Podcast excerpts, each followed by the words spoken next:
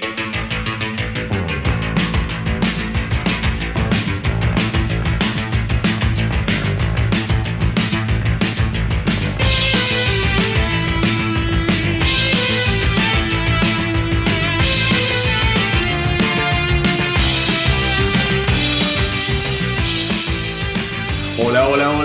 queridos rockeros, espero que estén todos muy pero muy bien y preparados para otro episodio de El astronauta del rock y esta vez vamos a estar terminando con el listado de los 10 álbumes de las grandes bandas que resultaron convertirse en enormes fracasos por distintos motivos. Algunos fueron demasiado ambiciosos, otros fueron editados fuera de la época y otros simplemente fueron pésimos trabajos con horribles canciones. Como les dije en el programa anterior, se trata de un listado meramente representativo y ejemplificador que encontré en un medio especializado y que me pareció interesante poder compartir eh, durante mis vacaciones para seguir en contacto con todos ustedes. Obviamente les voy sumando información eh, contextual y mi opinión personal sobre cada uno de estos trabajos involucrados. La semana pasada fue el turno de Peter Frampton y su desgraciado I'm in You de 1977.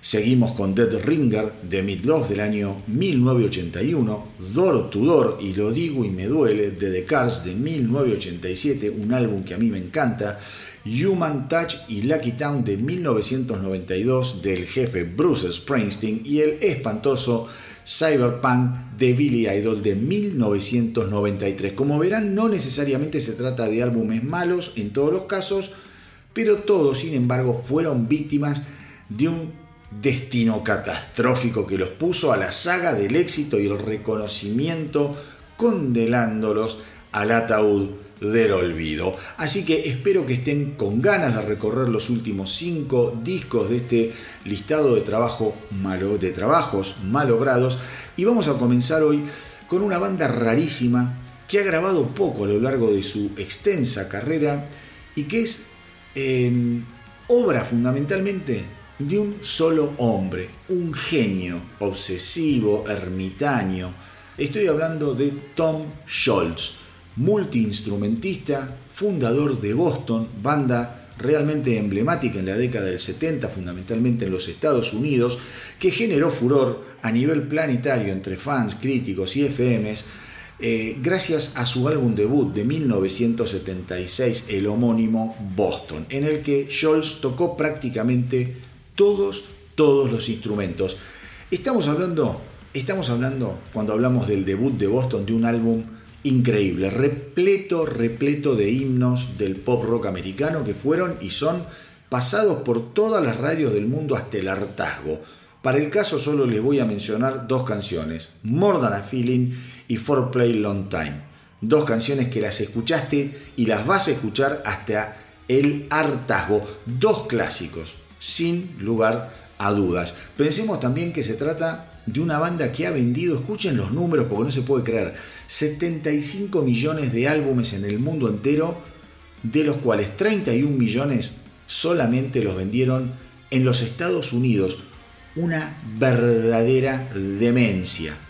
A aquel álbum debut eh, de 1977 le siguió el disco Don't Look Back. Don't Look Back otro éxito que logró vender más de 7 millones de copias y seguimos sumando millonadas de dólares, consolidando el estatus de Boston como una potencia musical, realmente una potencia musical. Sin embargo, debido también a una sucesión de batallas legales entre Scholz y Epic Records, la edición del tercer trabajo llamado Third Stage tardó en llegar 6 años. Fue editado recién en el año 1986. Así, eh, las cosas. El álbum vendió bien, se las arregló para vender 4 millones de copias, 4 millones de álbumes, arrastrado seguramente por aquella power ballad llamada Amanda, que también hoy en día te la pasan hasta en la sopa. Pero, pero, todo concluye al fin. Así llegamos, mis queridos rockeros, al álbum que nos compete, Walk On de 1994. Un álbum que tardó ocho años en editarse, con todo lo que eso implicaba además a mediados de la década del 90, cuando la generación que había puesto en lo más alto a Boston ya estaba en otra cosa. Los fans, los primeros fans de Boston, ya estaban viviendo otra vida, por decirlo así, ya habían crecido. Ahora, Boston tenía que abrirse camino frente al Grange, que ya había comenzado a corroer los cimientos de todo lo conocido hasta el momento en materia rockera. Wokon llegaría a vender solamente un millón de copias con el correr de los años, pero sin lugar a dudas marcó el final de una época dorada para Boston que nunca la recuperaría. Una pena, una pena, porque a decir verdad, a mí me resultó siempre un disco bárbaro, con muy buenas canciones como I Need Your Love, Surrender to Me o la increíble, increíble balada Living for You, que va a ser la canción que vamos a escuchar de este álbum. Sin dudas, mis queridos rockeros, un disco de esos que quedó desmarcado, fuera de época.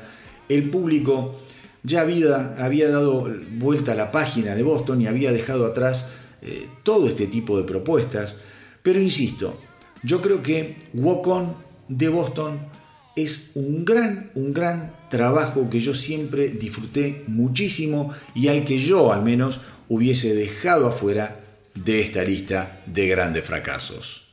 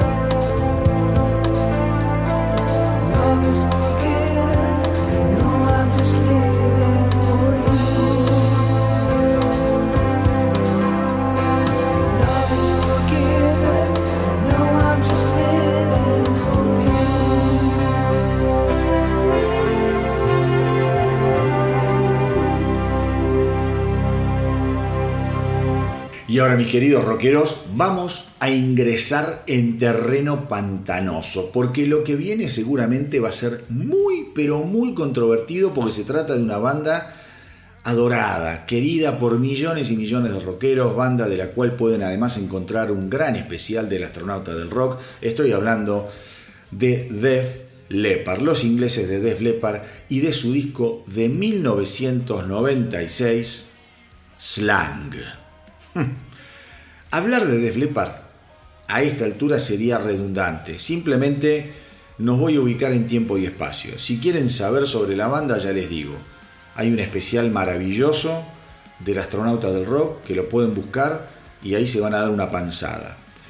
Pero para ubicarnos en tiempo y espacio hay que decir que Slang llega después de una seguidilla de álbumes majestuosos de Def Leppard como fueron Piromanía, Histeria y Adrenalize, que los llevaron a ser una de las bandas más vendedoras y queridas de todos los tiempos, en parte gracias a la innovadora eh, producción de Mood Lunch.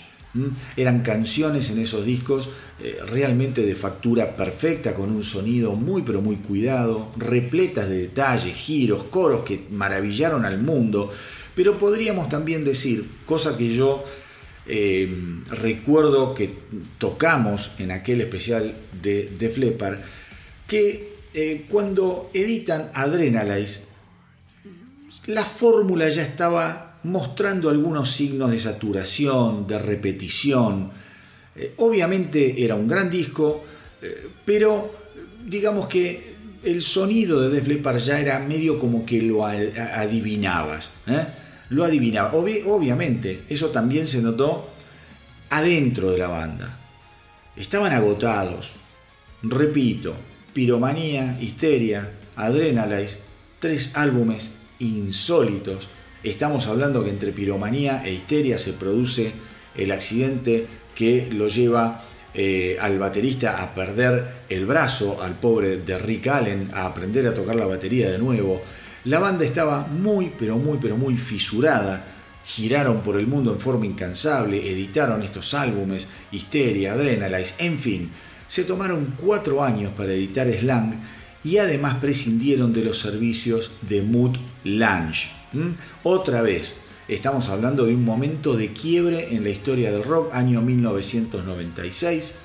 El grunge todavía dominaba los gustos de las masas y Def Leppard pretendió adaptarse a su manera con un álbum de sonido más crudo, en donde eh, digamos que la banda grabó toda junta, fueron a Marbella, se, armaron un estudio, Rick Allen, Rick Allen deja el sonido más electrónico de la batería y vuelve a su batería a tocar batería acústica.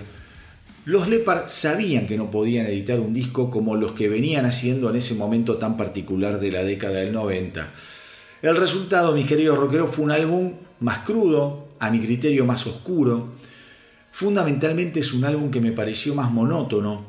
El brillo, el brillo eh, había sido guardado en un cajón y varias canciones además fueron simplificadas al momento de grabarlas. Eh, para darles un toque grunge, para engrullizarlas, si se me permite la palabra.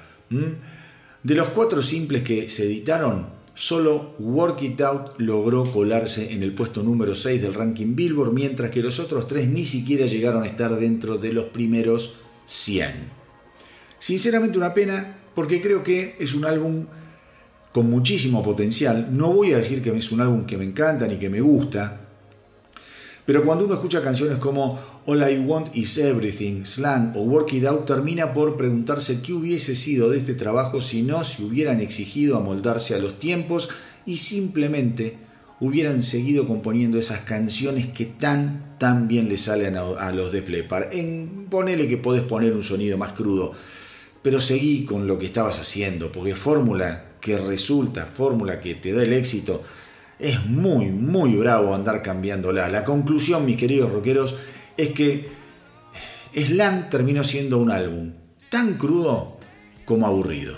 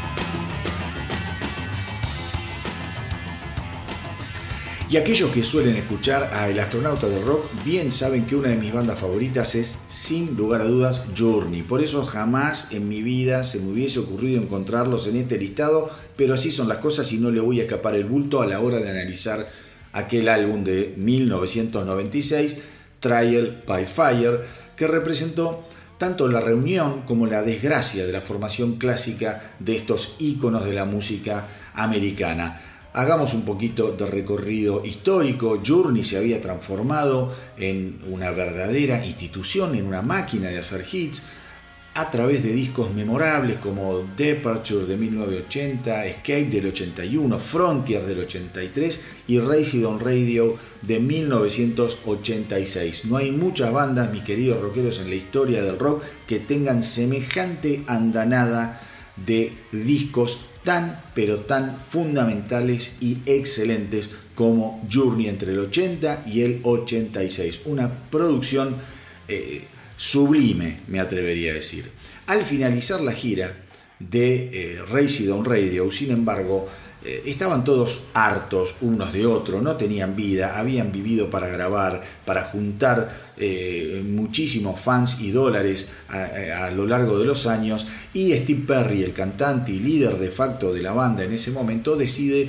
Eh, decir, bueno, yo hasta acá llegué, estoy realmente quemado de tanto trabajo y voy a dar un paso al costado. Steve Perry abandona Journey.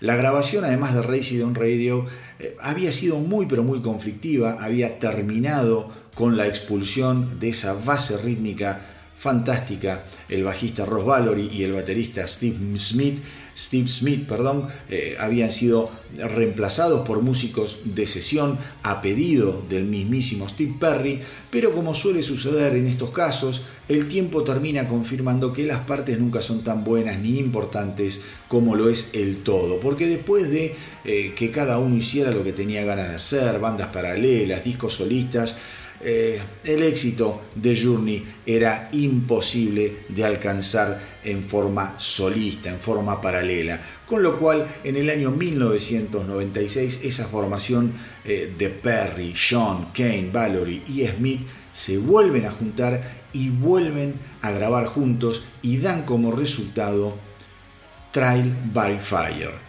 Trial by Fire. No se olviden de este disco, traten de escucharlo. Más allá de que esté en este listado, Trial by Fire es un álbum que lo tienen que escuchar.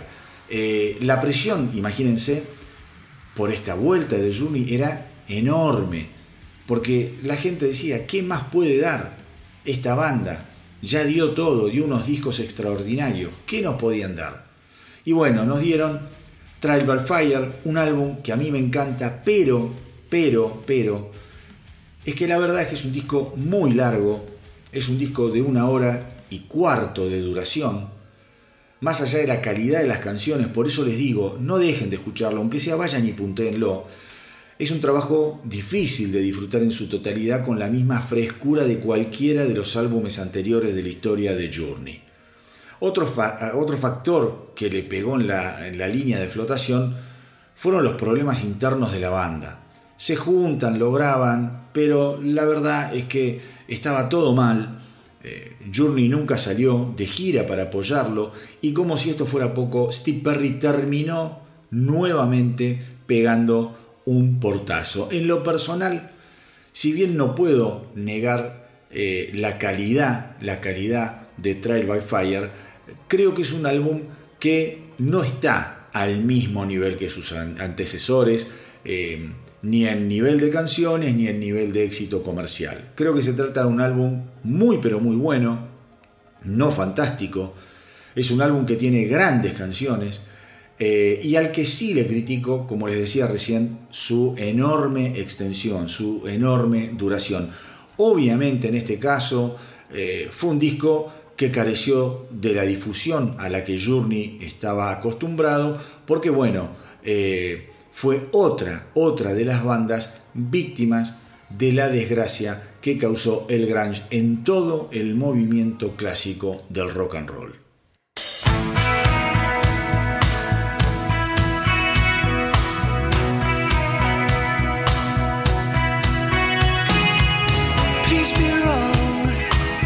Please don't tell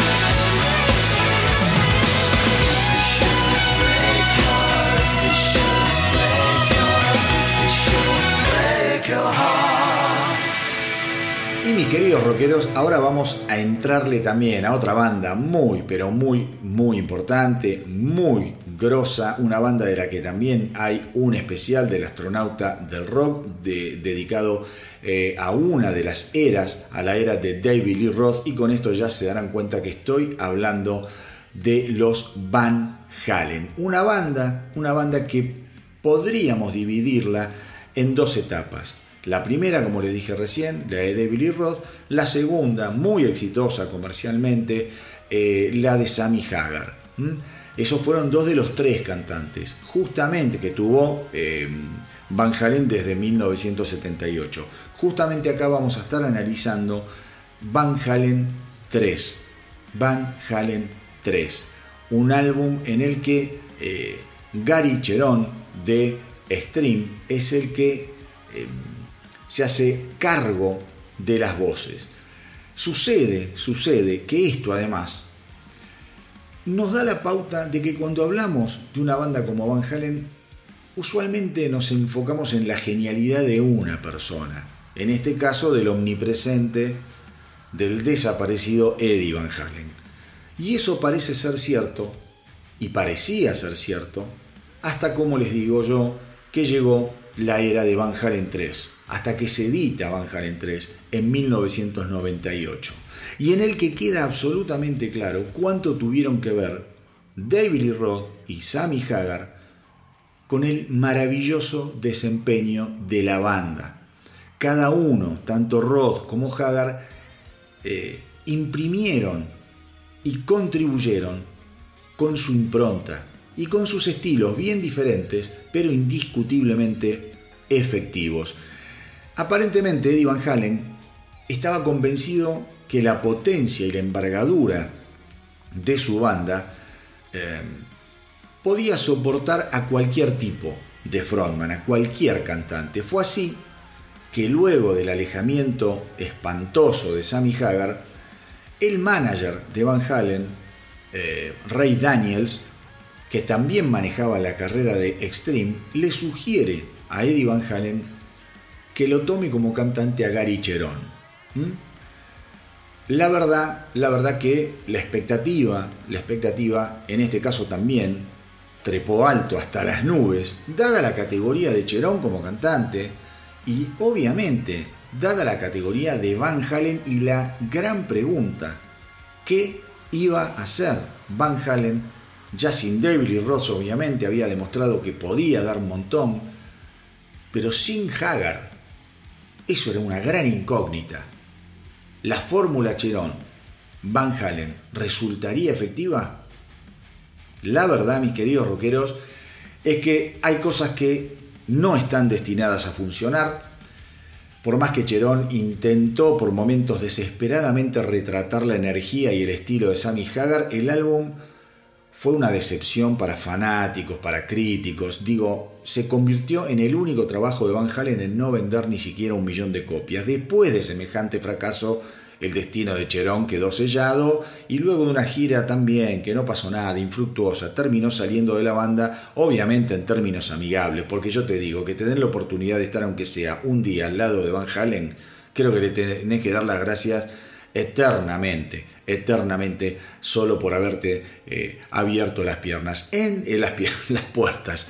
En lo personal, eh, creo que es un álbum que por un lado intenta seguir por lo que fue la senda estilística de Sammy Hagar, bien FM, eh, pero también por otro lado creo que las canciones no terminan de explotar de ninguna manera, digo, no sorprenden, no divierten, eh, no impresionan y quizá la única canción que personalmente rescato en este trabajo sea From Afar, que es un tema en el que al menos encuentro la intención de explorar nuevos horizontes. No sé si ese horizonte hubiese sido la panacea, eh, no sé si de profundizar en este estilo el disco se hubiese transformado en otra cosa, pero al menos a mí, al menos a mí, From Afar me parece una canción realmente interesante y es una verdadera, verdadera demostración de frescura.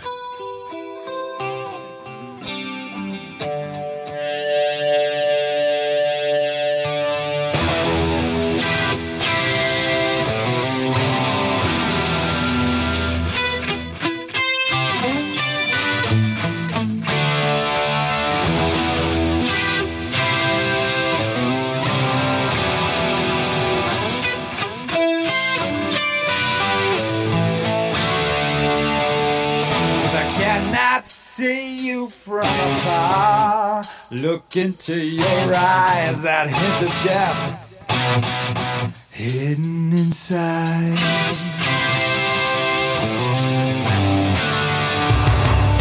If I cannot hear you from afar, whisper in my ear, rest assured that you are near.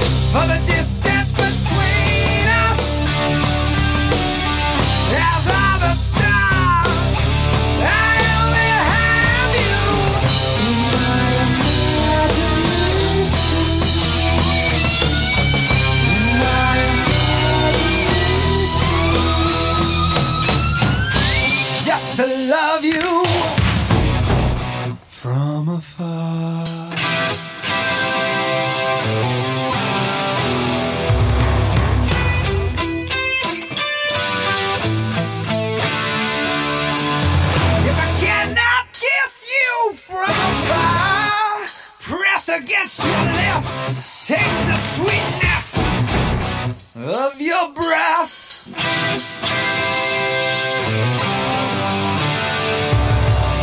If I touch you from afar, hold you in my arms, keep you warm and safe from harm.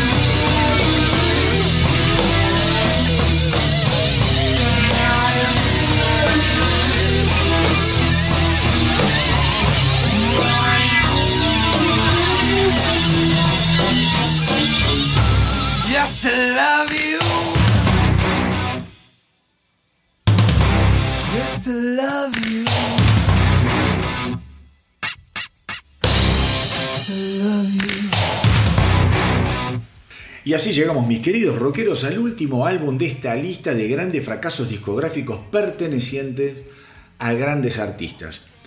Creo que todos vamos a coincidir en que esta frutilla del postre se veía venir porque se trata de un trabajo que ha quedado en la historia grande de las decepciones discográficas de todos los tiempos. Se trata de un álbum colaborativo, ya hay alguno que esté medio despierto puede imaginarse para dónde voy.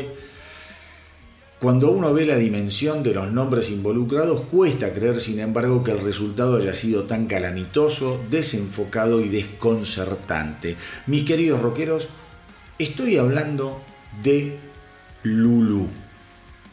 La colaboración entre Metallica y Lou Reed del año 2011. Un álbum más madera, eh, doble, de casi 90 minutos, basado en una obra del poeta alemán Frank Wedekind. Eh, obviamente nada. Eh, todos tenían en claro que este trabajo no se iba a vender como pan caliente, al estilo del Black Album, del álbum negro. Pero tampoco nadie creía que eh, se iba a convertir en un chiste, en uno de los discos más burlados de la historia del rock. Poquito de historia, Metallica y Reed hacen buenas migas en el año 1997 durante un concierto benéfico organizado por Neil Young y años después, en el 2009, comienzan a pensar en trabajar juntos cuando eh, Reed y Metallica se encuentran en el 25 aniversario del Rock and Roll Hall of Fame. En principio la idea era grabar algunas canciones que tenía Lou Reed descartadas a lo largo de su carrera, eh, pero finalmente, finalmente Reed les presentó una serie de demos en los que había estado trabajando para que lo ayudaran a completarlos. Y lo cierto es que este álbum doble es un verdadero desperdicio, es un dolor de huevos de comienzo a final. En lo personal no lo disfruté nunca. Em, tampoco fui capaz eh, de, escucharlo eh, completo de un tirón. Tuve como que dividir mi paciencia. Me costó muchísimo. Me resultó a mí al menos muy difícil de digerir. Eh, canciones eternas, insólita e innecesariamente extensas.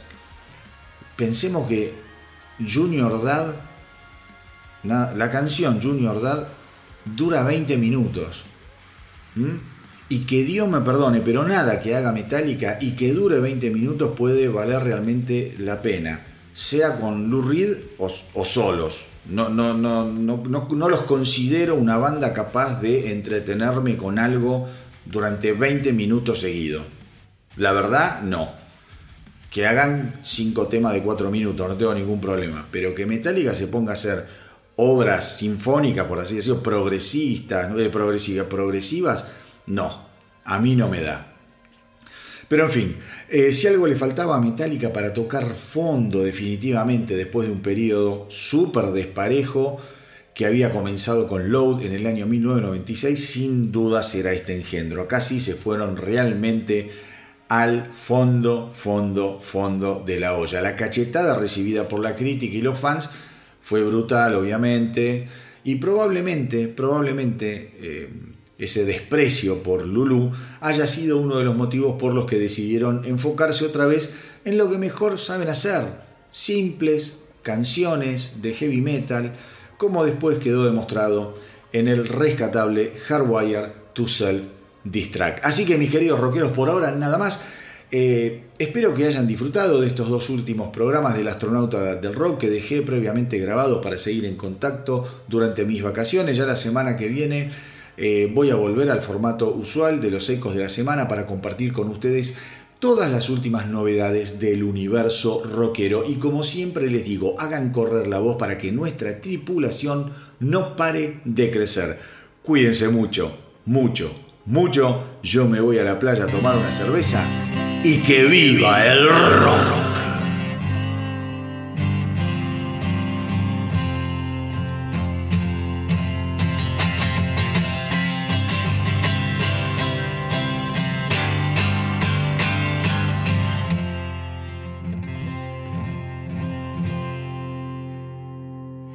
I would cut my legs and tits off when I think of Boris Karloff and Kinski in the dark of the moon.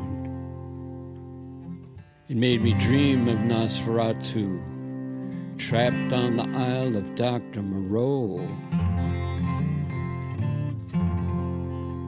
Oh, wouldn't it be lovely?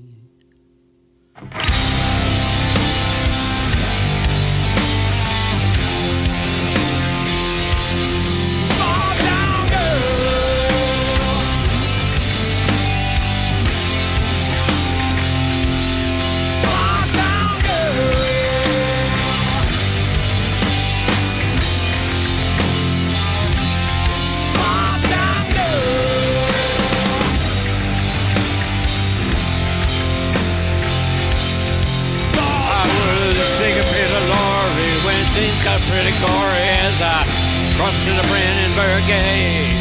I was feeling snappy, perhaps I'd been napping if I'd just ate. Follow it hard, can tear you apart on a midnight eight ship. A graveyard romance can only give one chance as the tombstones read free. Small town girl,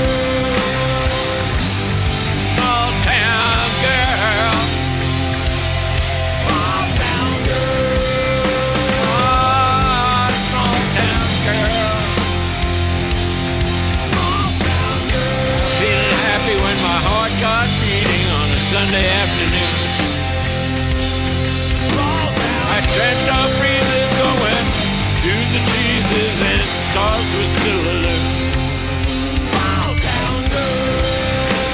I have three hearts that I keep apart, trying to relate the normal feelings at the nighttime feelings. And some accident struck so late. I'm just a small town girl.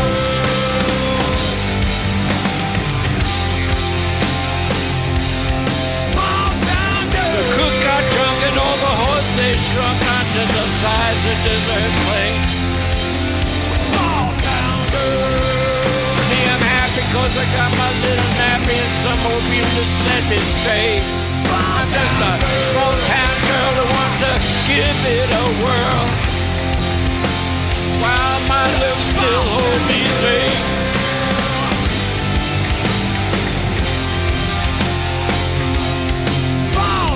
Made up to illusion and fantasy's fusion of reality mixed with dreams.